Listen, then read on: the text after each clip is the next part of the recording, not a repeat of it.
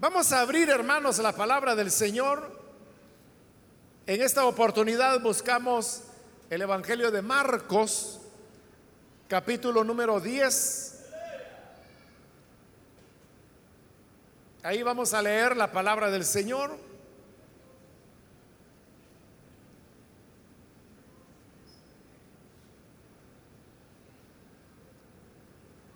El Evangelio de Marcos, capítulo número 10, versículo 25 en adelante, nos dice, más fácil es pasar un camello por el ojo de una aguja que entrar un rico en el reino de Dios. Ellos se asombraban aún más diciendo entre sí, ¿quién pues podrá ser salvo? Entonces Jesús mirándolos dijo, para los hombres es imposible, mas para Dios no, porque todas las cosas son posibles para Dios. Hasta ahí dejamos la lectura. Pueden tomar sus asientos, por favor.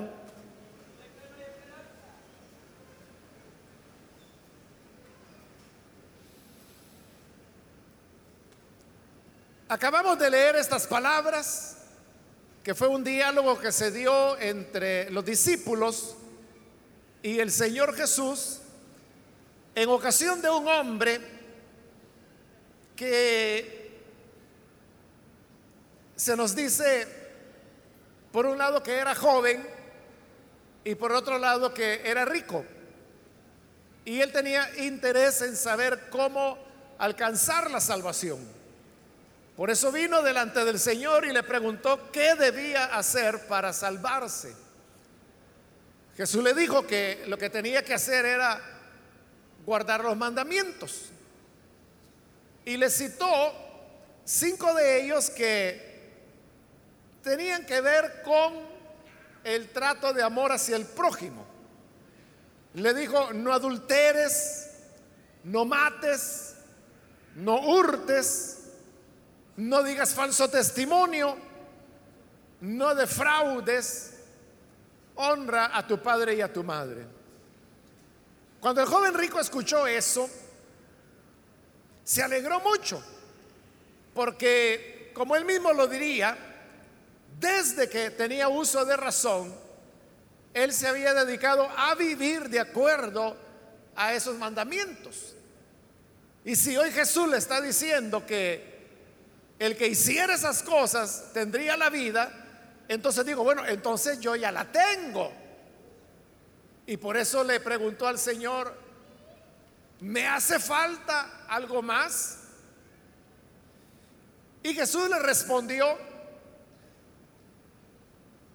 porque dice que, que lo amó. Y al amarlo, Jesús decidió decirle la verdad. No porque lo anterior no hubiese sido verdad, sino que porque lo quería llevar a la esencia de la verdad anterior. Entonces le dice, mira, si quieres salvarte, lo que debes hacer es vender todo lo que tienes y el dinero repartirlo entre los pobres. Cuando ya hayas hecho eso, entonces ven y sígueme. Pero en ese momento el semblante del joven cambió. Porque dice que como él era rico, tenía muchas posesiones. Y ahora que el Señor le estaba diciendo que tenía que venderlas todas para repartir el dinero entre los pobres, eso ya no le pareció. Y entonces dice que mejor se fue y ya no siguió más al Señor, porque amaba más las riquezas que tenía que el llamado al seguimiento que Jesús le estaba dando. Cuando él se fue, es que Jesús dijo las palabras con las cuales iniciamos la lectura, más fácil es pasar un camello por el ojo de una aguja que entrar un rico en el reino de Dios. Con eso Jesús lo que estaba diciendo es que era muy difícil que un rico se pudiera salvar. Y por eso utilizó la ilustración, que es más fácil pasar un camello por el ojo de una aguja a que un rico se salve. Todos sabemos, hermanos, lo que es el ojo de una aguja. Cualquiera que hemos tenido en la mano una aguja, sabemos que el ojo es ese pequeño agujero que tiene en un extremo donde se debe introducir el hilo. Y eso, hermanos, bueno, hay personas que no lo pueden hacer porque es tan pequeño el ojo de la aguja que estas personas tienen ya problemas con la vista y aunque tratan y tratan y tratan de introducir el hilo, no lo logran.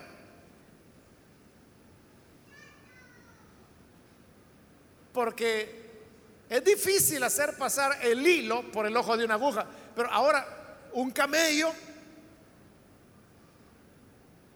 que es un animal muy grande. Bueno, aquí en nuestro país no tenemos ningún animal que tenga el tamaño de un camello. Porque el camello es mucho más grande que una vaca, que un toro, que un caballo. No hay nada con que lo podamos comparar. Pero el hecho es que es imposible poder pasar un camello por el ojo de una aguja. Ahora, allá por la Edad Media, hubo un teólogo católico, su nombre Tomás de Aquino, y como ya él desarrolló su obra, sus estudios, durante un periodo en el cual ya se había establecido dentro de la Iglesia Católica la idea que el perdón de pecado venía por medio de hacer penitencia.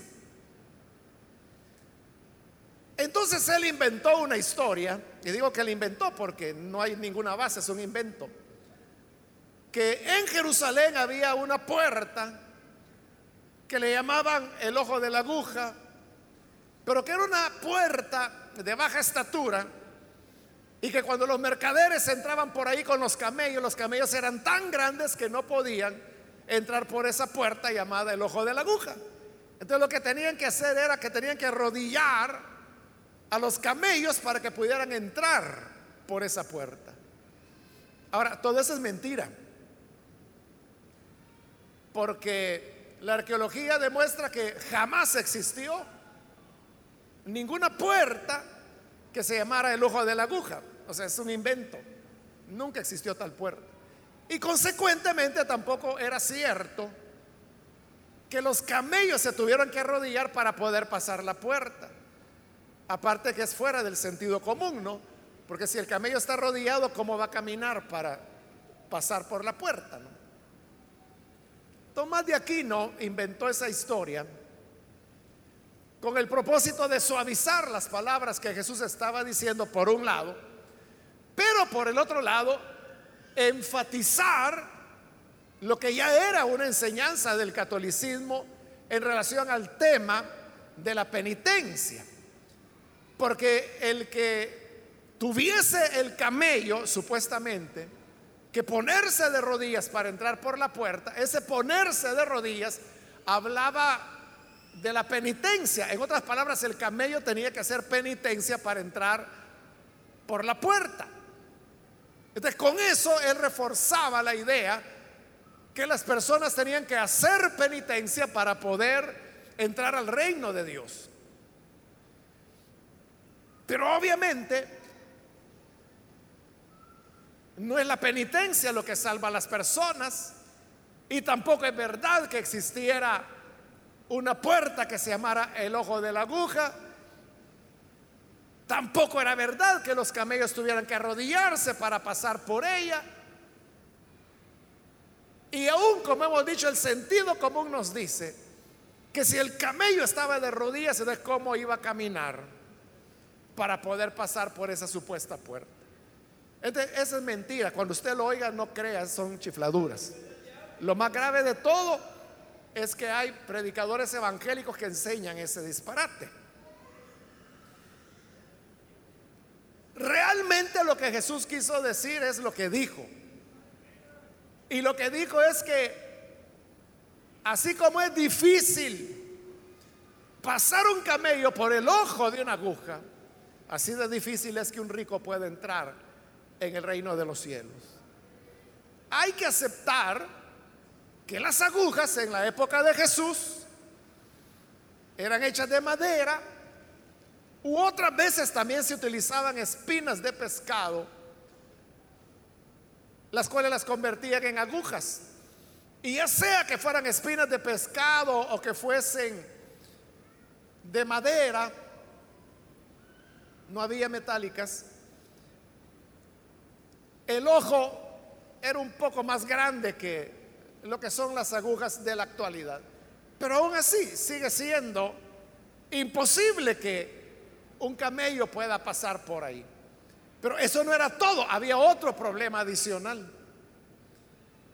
Y es como los discípulos entendían el tema de la riqueza en relación a la salvación. Porque para el judío la riqueza era una expresión de la bendición de Dios. Por lo tanto, para ellos, los que se iban a salvar eran las personas ricas. Porque si eran ricos era porque tenían la bendición de Dios. Y si tenían la bendición de Dios es porque se iban a salvar. ¿De dónde sacaban eso, esa idea ellos? De la Biblia. Porque ahí usted puede encontrar hombres que fueron agradables delante de Dios en su época y todos eran ricos o muy ricos, como el caso de Job, que tenía muchas propiedades, como el caso de Abraham, que no solo se nos dice que era rico, se nos dice que era riquísimo. El caso de Isaac, que era rico, el caso de Jacob, que llegó a ser rico. El caso de José, el hijo de Jacob, que llegó a ser rico. El caso de David, que llegó a ser rico.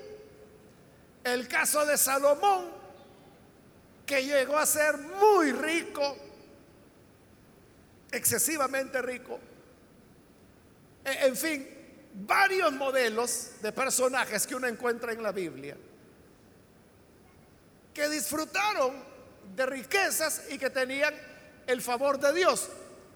Y en realidad, hermanos, si uno lee esos pasajes, eso es lo que encuentra. Que la riqueza que poseían era parte de la bendición que Dios les daba por su obediencia. Pero ahora Jesús está diciendo todo lo contrario. Hoy está diciendo que difícilmente se salvará cualquier rico. Y eso, hermanos, chocaba totalmente con la idea que los judíos y sus discípulos tenían sobre el tema de la salvación y el favor de Dios hacia los que tenían muchas riquezas. Entonces, ¿cómo queda la cosa?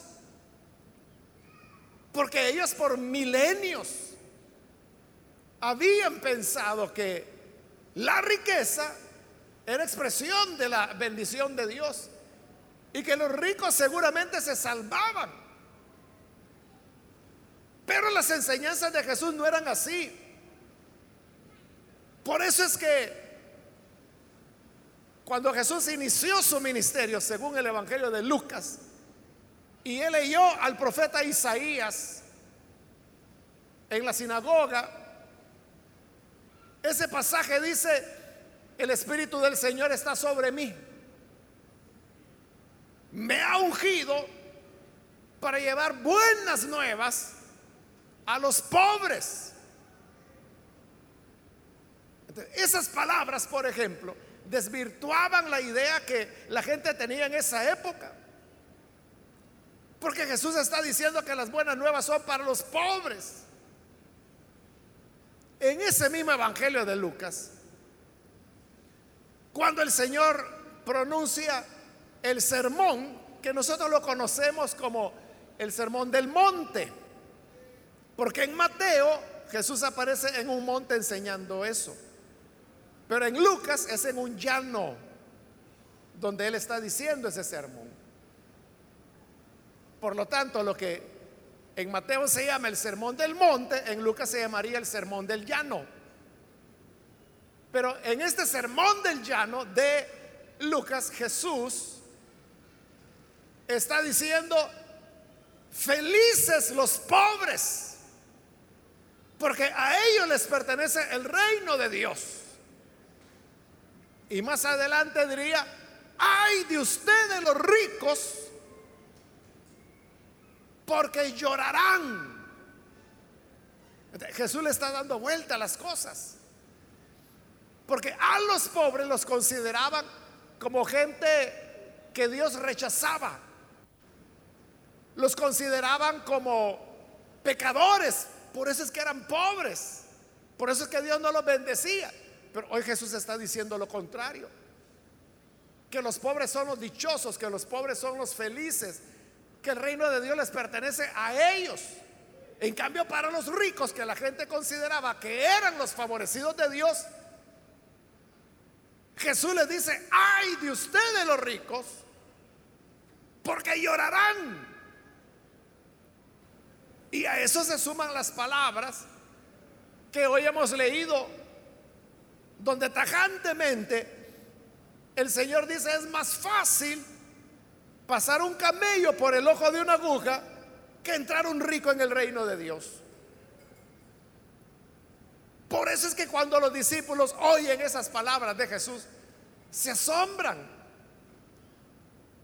Dice el versículo 26, ellos se asombraban aún más y decían entre sí, ¿quién pues podrá ser salvo?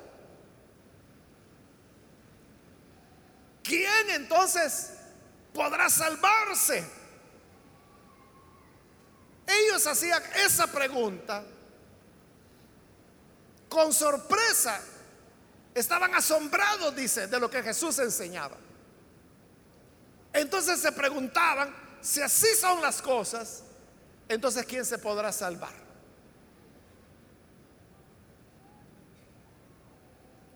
Repito, porque ellos estaban habituados a que los ricos eran los favorecidos, a que los ricos tenían la bendición de Dios. Pero si hoy Jesús está diciendo que los ricos, que ellos los veían como favorecidos de Dios, dijo él, es más difícil pasar un camello por el ojo de una aguja a que un rico entre en el reino de Dios. Hermanos, si Duro trabajo es pasar un camello por el ojo de una aguja. Bueno, no es duro, es imposible, ¿verdad? Pero Jesús dijo que eso era más fácil a que un rico entrara en el reino de Dios. Entonces los discípulos pensaron, si los favorecidos, si los bendecidos por Dios, es más difícil que entren al reino de Dios que un camello pasar por el ojo de una aguja, entonces ¿quién se podrá salvar? Esa es la pregunta que están haciendo. ¿Quién podrá salvarse? ¿Quién podrá alcanzar la salvación? Entonces vemos que Jesús le responde, para los hombres es imposible, mas para Dios no porque todas las cosas son posibles para Dios. esas palabras, hermanos, de Jesús, que lo que para los hombres es imposible, para Dios es posible. Esas palabras. Los evangélicos las usan casi para todo, menos para lo que el Señor la estaba usando. Porque eso de que para Dios todo es posible, nosotros la usamos para el tema de la sanidad divina, la usamos para el tema de una respuesta a la oración, la utilizamos para el tema de un problema familiar. Es que fíjese que mi esposo es un borracho que anda con 10 mujeres y yo voy a perder mi hogar. Entonces venimos y decimos, no, pero mire, para Dios no hay nada imposible. Usamos la expresión, para Dios no hay nada imposible para referirnos a sanidades, para referirnos a una persona diabética, una persona con problemas en el páncreas, para dolores de cabeza, para migrañas, para uñas rotas, para maridos infieles, para hijos rebeldes, para gente sin trabajo, para gente que quiere comprar un carro. Es decir, lo usamos para todo, menos para lo que el Señor lo estaba usando. Y Jesús no estaba usando esas palabras refiriéndose a que Dios podía hacer milagros, podía hacer liberaciones, podía hacer cosas sobrenaturales. Él no estaba hablando de eso. Estaba hablando que la salvación es imposible y que solamente es posible para Dios. Porque para Dios todas las cosas son posibles. A eso se refieren esas palabras. Nótelo bien. En el versículo 26 los discípulos preguntan, ¿quién podrá ser salvo? En el 27 Jesús responde, para los hombres es imposible. Pero note, ¿quién podrá salvarse?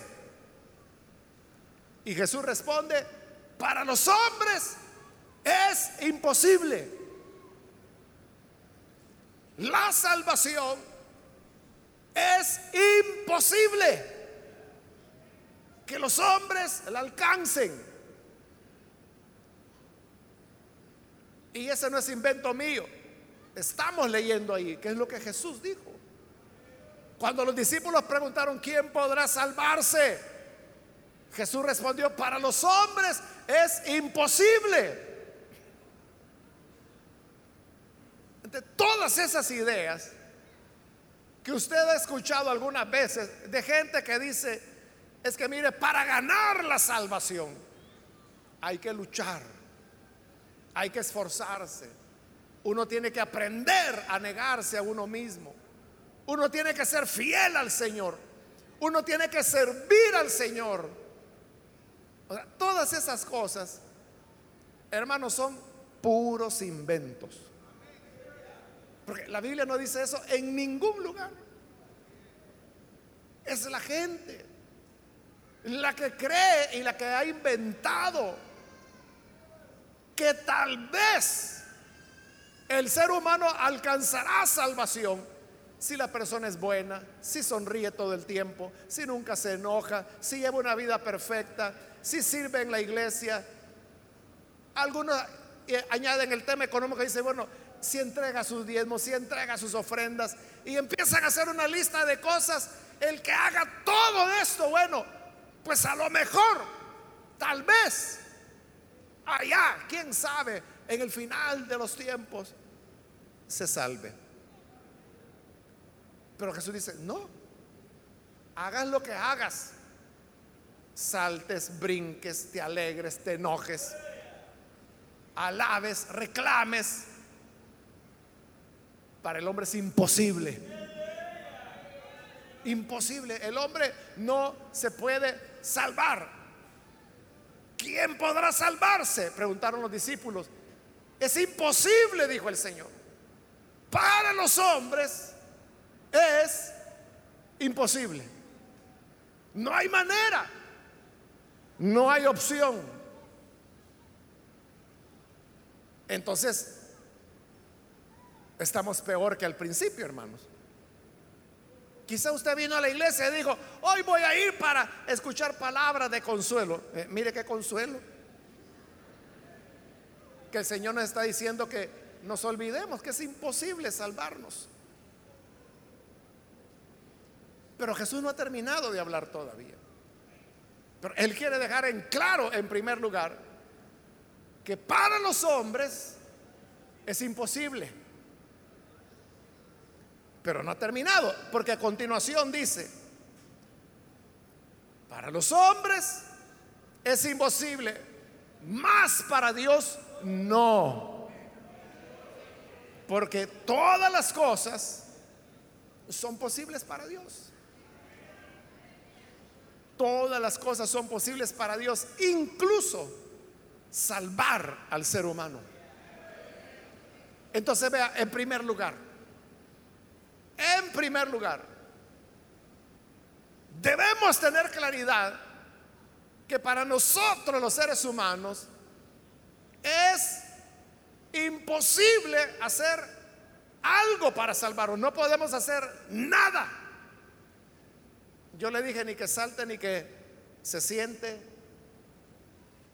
Pero si queremos usar palabras de la Biblia, pues allá en Romanos 9 Pablo dice, no depende ni del que quiere, ni del que corre.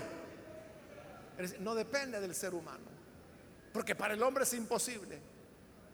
Depende de Dios, que es el que tiene misericordia y tiene misericordia de quien Él quiera tener misericordia. Está en Dios. No está en el ser humano. Entonces, para el hombre es imposible eso que quede ya claro. Pero ahora dice el Señor, pero para Dios no, no es imposible. Porque Dios es todopoderoso. Él no tiene límites. No tiene límites su amor. Pero tampoco tiene límites su poder. Por lo tanto, todas las cosas son posibles para Él. Incluso algo tan imposible como salvar a los seres humanos. Si yo le pregunto, Dios podrá hacer que un camello pase por el ojo de una aguja. Dios pudiera hacerlo, le pregunto. Es que Jesús está diciendo que para él todo es posible. Él podría pasar un camello por el ojo de una aguja. ¿Cómo lo va a hacer? Eso ya es problema de él, ¿verdad? O bien encoge al camello para hacerlo pasar, o bien agiganta el ojo de la aguja para que el camello pase, o él tendrá su manera. Eso es lo que a mí se me ocurre, ¿no? Pero él tiene sus maneras sabias de hacer las cosas. Él podría hacerlo. Pero eso no es tan difícil como que un ser humano o un rico se salve. Pero como todo es posible para Él, Él puede hacer lo fácil, que es pasar un camello por el ojo de una aguja, pero también puede hacer lo difícil o imposible. O sea, porque Jesús no dijo que era, que era difícil, Él dijo que era imposible. Para los hombres es imposible. Pero como para Dios todo es posible, Él puede incluso hacer lo que es imposible para el ser humano, salvarlo. La salvación entonces es algo que no descansa en nosotros, es algo que no está en nuestras manos. La salvación es algo que no depende de nuestros esfuerzos, de nuestros méritos. La salvación depende solamente de Dios. Solo Él la puede hacer. Nadie más, hermanos, puede salvarnos. En el libro de los reyes hay una historia. Es en la época cuando Eliseo era el profeta. La ciudad de Samaria había sido sitiada, rodeada de ejércitos. Nadie podía entrar ni salir de la ciudad. Por lo tanto, no podían llegar provisiones. Entonces, la gente de la capital comía lo que había dentro de la ciudad en el momento en que fue rodeada por el invasor. Pero esa comida se fue terminando, se fue agotando, hasta que se quedaron sin nada. Entonces había ya tanta hambre y el rey estaba preocupado, porque hay dos opciones. Si se rendían al enemigo, morirían en manos del enemigo. Si no se rendían, morirían por el hambre. Entonces la opción era muerte o muerte. No había salida.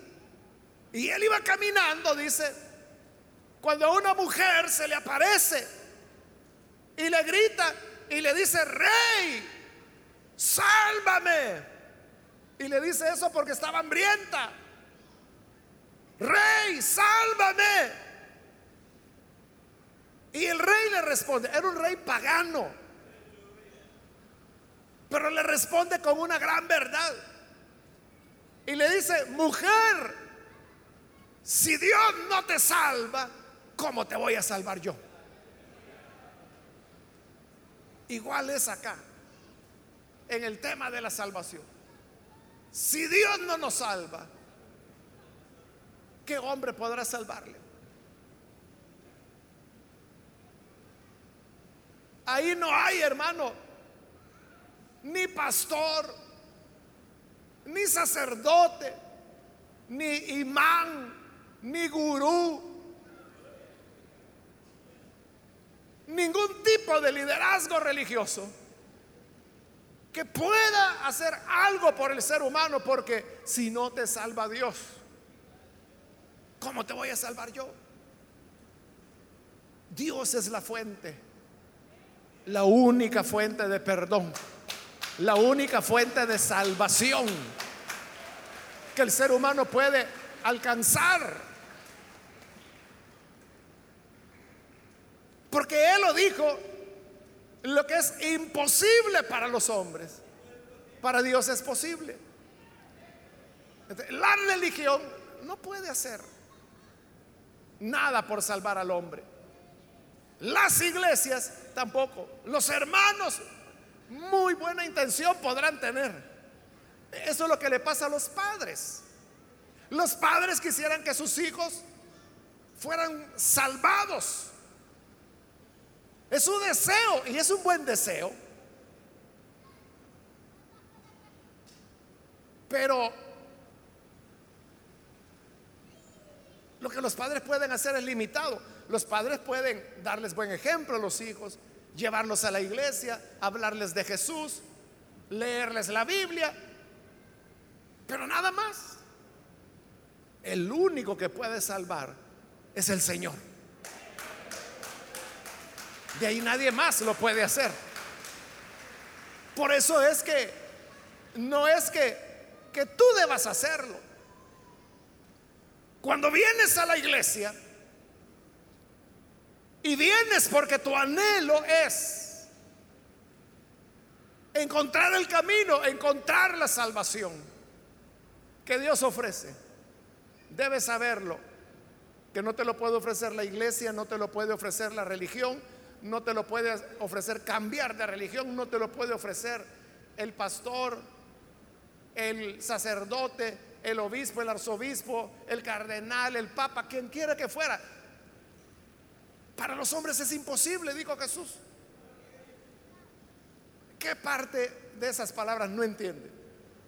Para los hombres, dijo él, es imposible. Porque preguntaron, ¿quién se podrá salvar? Y Jesús dijo, para los hombres es imposible, pero no es imposible para Dios. Solo Dios es la fuente. Por eso la insistencia de la palabra de Dios y la insistencia nuestra en que las personas vengan a Jesús. Porque Jesús es el Salvador. Él es el único que puede dar vida nueva. Él es el único que puede transformar a las personas. ¿En qué has puesto tu esperanza? Tu esperanza es, como este joven rico, que tú no eres malo, que no eres ladrón, porque este joven nunca había cometido un adulterio, nunca había matado a nadie, nunca había hurtado ni robado, nunca había mentido. Ahí ya no ganó a todo, ¿verdad? Porque él nunca había mentido, nunca había estafado a nadie y además honraba a su padre y a su madre. tal vez tú eres como él, que dice, no, es que yo no le ando robando a la gente, yo no le ando envidiando nada a la gente, yo nunca me he metido con la mujer del vecino, es buscarse problemas. Entonces te consideras ser una persona moral. Pero ese, ese que tenía todas esas cualidades, Jesús dijo, miren, es más fácil pasar un camello por el ojo de una aguja que este muchacho se vaya a salvar. ¿Y por qué? ¿Porque era un borracho? No, no, no lo era. ¿Porque era un ladronazo? No, no lo era. ¿Porque era un pícaro? No, si nunca había cometido adulterio. ¿Porque era un mentiroso? No, nunca había mentido. Entonces, ¿por qué el Señor dice que era imposible que se salvara? Porque no depende del ser humano. No depende de lo que podamos hacer. Entonces, ¿cuál es tu esperanza? Porque hay gente que dice, no, mire, las iglesias están bien. Qué bueno que hay iglesias, porque ahí pueden ir los ladrones, los drogadictos, los borrachos, los malos. Para eso sirven las iglesias, para cambiarlos. Pero ellos consideran que no, que no pertenecen a esa categoría. Y que por lo tanto ellos están tranquilos. No, si mire, yo aquí en mi casa paso, aquí viendo televisión, a veces voy ahí a la cancha a jugar un partidito de fútbol. Pero mire, mi vida es de la casa al trabajo, del trabajo a la casa. Mi vida es el trabajo y mi familia. A eso estoy yo dedicado. Yo no le hago mal a nadie. Yo no ando codiciando otra gente. Yo soy conforme lo que el Señor me da. Creo en Dios. De vez en cuando leo la Biblia. De vez en cuando me echo mis cervecitas. Pero eso es levadura. Eso es. Viera qué buena es con huevo. Porque saludable es eso. Es gente así que no es mala. Es gente así que no es perversa. Es la clase de vecinos que todos quisiéramos tener. Porque no nos gustan los vecinos escandalosos, los que a medianoche están tirando balazos, gritando, peleando, o que tiran la basura en la calle, o que dejan parqueado el carro justamente en la entrada de su garage.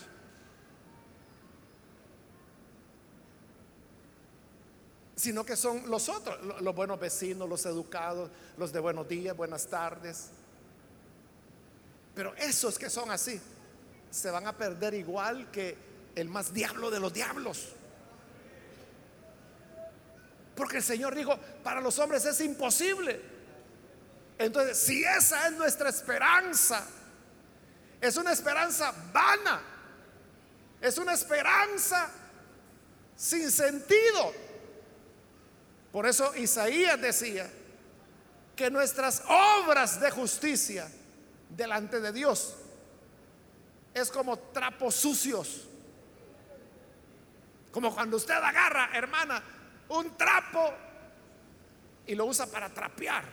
O el hermano agarra un trapo y limpia la cocina. Al final eso está tan sucio que ni ganas de lavarlo, mejor lo bota. Ese trapo sucio, dice el Señor, así son nuestras obras de justicia delante de Él. eso que nosotros valoramos tanto, que somos buenos, que no mentimos, que pagamos los impuestos, que mire que yo soy bien responsable a todas las reuniones de padres de familia en la escuela de mi hija, yo voy, no fallo.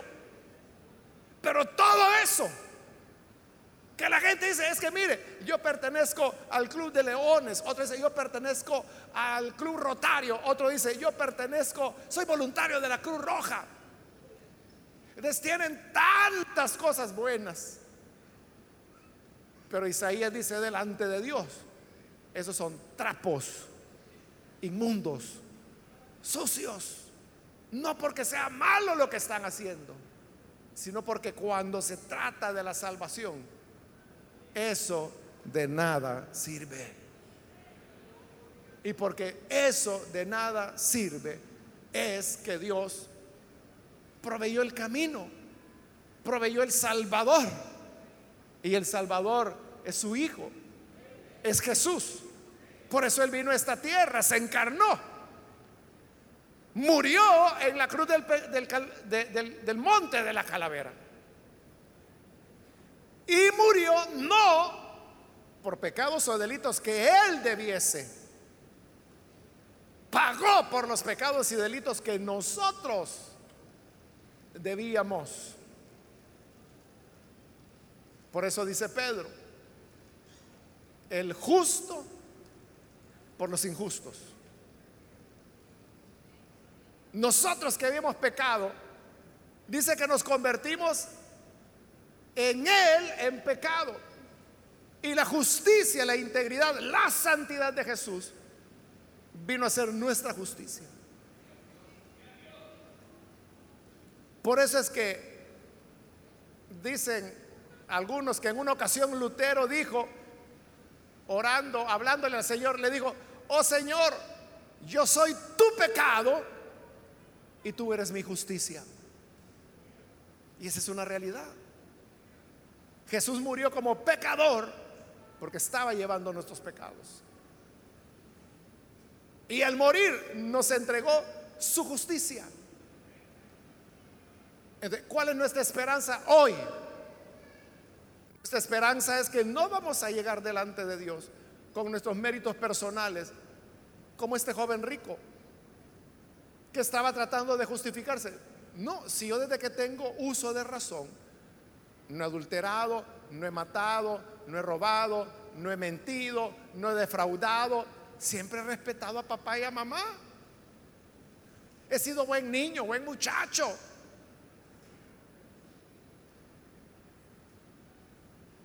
Esa, eso es confiar en trapos de inmundicia. Pero el que ha creído en Jesús, en lo que está confiando es que la gracia del Señor le ha cubierto. Este, ¿Qué va a ocurrir en el día final? Que Dios no, no nos verá como lo que realmente somos, sino que nos verá como su Hijo. Porque la justicia de Él es la que nosotros hoy llevamos. De eso tenemos un ejemplo en la Biblia, en el libro de Génesis. Isaac tuvo dos hijos, Jacob y Esaú. Isaac tenía preferencias y su favorito era Esaú. Y en cambio a Jacob no lo quería mucho porque Jacob era un muchacho que solo pasaba en la casa, ayudándole a la mamá, haciendo oficio, cocinando. En cambio, Esaú era vago. No le puedo decir que andaba en la calle porque no había calle en esa época. Pero se iba por los montes, iba a cazar. Y cazaba animales. Y luego Isaac se comía lo que su hijo había cazado. Entonces él tenía platillos deliciosos. Y por eso tenía favoritismo. Cuando él pensó que ya se iba a morir, él dijo, yo toda mi bendición se la voy a dar a mi hijo, a Esaú. No a Jacob, porque ese hay que se quede lavando cacerolas. Pero Rebeca, que así se llamaba la mamá de los muchachos, esposa de Isaac, era lo contrario. Ella amaba a Jacob porque era el que estaba con ella todo el tiempo. Le ayudaba a cocinar, le ayudaba en las cosas de la casa. Entonces le dice, mira hijo, yo oí que tu papá quiere bendecir a tu hermano Esaú. Entonces ahora tú ponte la ropa de tu hermano Esaú y ve delante de tu padre para que la bendición que él le quiere dar a tu hermano te la dé a ti. Y Jacob dijo, ah, no, le dijo, yo no voy. Es cierto que mi papá ya está bastante ciego, pero no está sordo. Cuando oiga mi voz se va a dar cuenta que no soy Esaú, sino que soy Jacob y me va a maldecir. Y su mamá le dijo, mira, haz lo que te digo, obedéceme. Y si te maldice, que esa maldición sea sobre mí. Bueno, Jacob obedeció. Su mamá le preparó comida como sabía que le gustaba a Isaac. Y luego le puso la ropa de Esaú. La ropa de Esaú apestaba. Porque como él era hombre de, de la calle, del campo, era casado, él andaba sudando y todo eso. Entonces la ropa de Esaú tenía olor a sudor de Esaú. Esa se puso Jacob y se presentó delante de su padre y le dijo, padre, aquí te traigo el almuerzo. Y, se asustó Isaac y le dice, ¿quién eres? Soy yo, le dice, soy tu hijo Esaú. Y ya no era Esaú, era Jacob. ¿De veras? Sí, le dice. Bueno, acércame la comida. Comió. Y después de haber comido, le vuelve a preguntar, mira, ¿De verdad eres Esaú? Sí. Soy Esaú. Mm. Acércate. Ven a besarme, le dijo. De Jacob viene, se acerca y lo besa. Pero lo que Isaac quería no era el beso, lo que quería era que al acercarse, olerlo. Y así fue cuando Jacob, disfrazado de su hermano Esaú, se acerca y lo besa el viejito Isaac inspira y le siente el olor del sudor de su hijo Esaú. Y cuando siente ese olor, se inspira y dice, ah, dice, el olor de mi hijo, como el olor del campo que Dios ha bendecido, que así te bendiga, le entrega la bendición.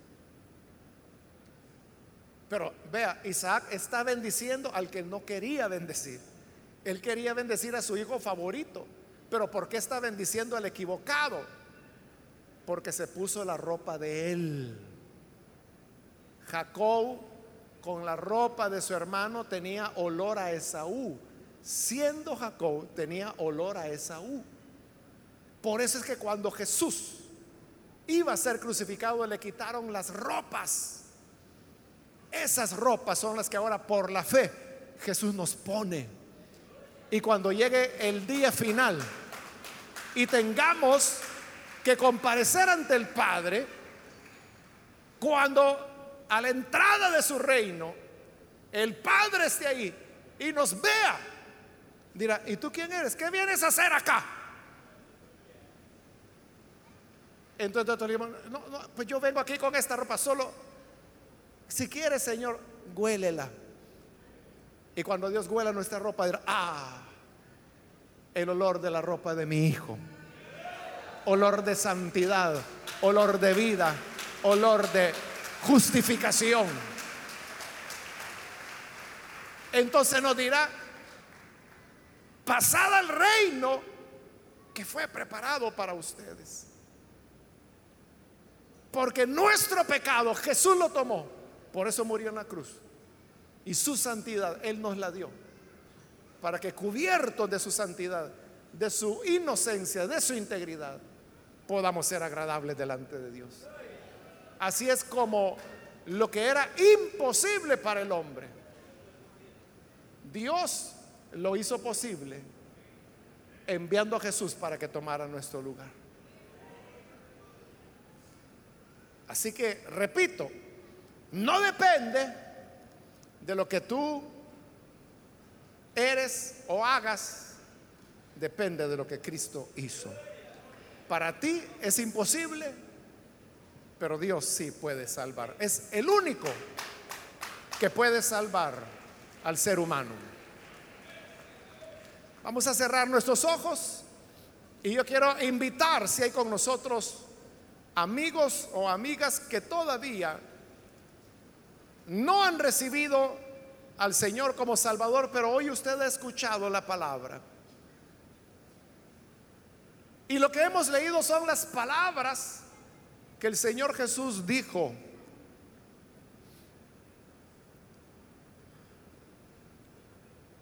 Yo quiero entonces invitar si hay amigos que reconociendo que para el hombre es imposible salvarse, vengan con la disposición de creer que lo que es imposible para el hombre es posible para Dios. Si hay alguna persona que por primera vez necesita venir para creer al Hijo de Dios, póngase en pie, por favor, ahí en el lugar donde se encuentra, póngase en pie si usted necesita recibir al Señor Jesús como su Salvador y oraremos por usted. Cualquier amigo o amiga que necesita venir al Señor y es primera vez que lo hace, póngase en pie y venga, vamos a orar por usted. ¿Hay alguna persona, algún amigo, amiga? Yo le invito para que se acerque. La gracia del Señor está ahora extendida para usted. Necesita venir, póngase en pie. Hoy es cuando Jesús le está llamando. ¿Hay alguna persona, algún hermano, hermana? Acérquese. Venga. ¿Quién podrá salvarse? Tal vez es la pregunta que usted se ha hecho muchas veces. Y los discípulos también se hicieron la misma pregunta. Y la pregunta se la hicieron a la persona correcta, a Jesús. Le preguntaron, ¿quién podrá salvarse? Y Jesús respondió, es imposible para los hombres. Solo Dios puede salvar. ¿Quieres hoy la salvación que Dios ofrece? Ponte en pie. Ponte en pie y acércate Oraremos por ti. Cualquier amigo, amiga que necesita venir, póngase en pie. Hoy es el momento. Hoy es el día que tú has estado esperando. Tú que siempre has pensado, es que yo sabía, yo sé que un día le voy a entregar mi vida a Jesús. Hoy es ese día. Hoy es el día de tu salvación. Necesitas venir. Ponte en pie. Ven. Cristo te espera. Jesús tiene vida para ti. Si hay hermanos que se han alejado, hermanas que quizás por andar confiando en sus buenas obras, hoy se dan cuenta que terminaron mal, quiere reconciliarse, póngase en pie. Y vamos a orar también por usted. Muy bien, aquí hay una persona, Dios lo bendiga. Alguien más. Ahí atrás hay otra persona que se pone en pie, Dios lo bendiga. Bienvenido también. Algo otra persona que necesita venir. Puede pasar en este momento. Acá hay una mujer que viene, Dios la bendiga.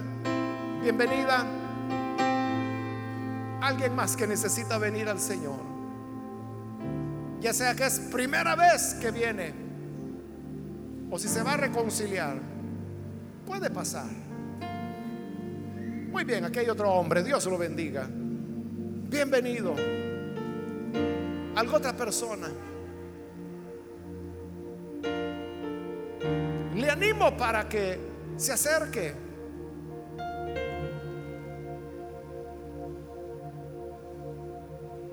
¿Hay alguien más? Pasar en este momento para que oremos por usted. Hoy es cuando la gracia del Señor le está esperando. ¿Hay alguna otra persona? Muy bien, aquí hay otro hombre, Dios lo bendiga. ¿Alguien más? Ya sea que es primera vez que viene el Señor. Muy bien, aquí hay otro hombre, Dios lo bendiga, bienvenido. O si se va a reconciliar, póngate en pie. Venga, si se encuentra en la parte de arriba, de igual forma, pase. El Señor le está llamando, invitando para que venga. ¿Alguien más que necesita pasar? Voy a finalizar la invitación, pero si hay alguna otra persona que necesita venir al Señor, aproveche este último llamado. Muy bien, aquí hay otro hombre, Dios lo bendiga. Bienvenido. Esta es ya la última invitación que he hecho. Si hay alguien más, venga hoy.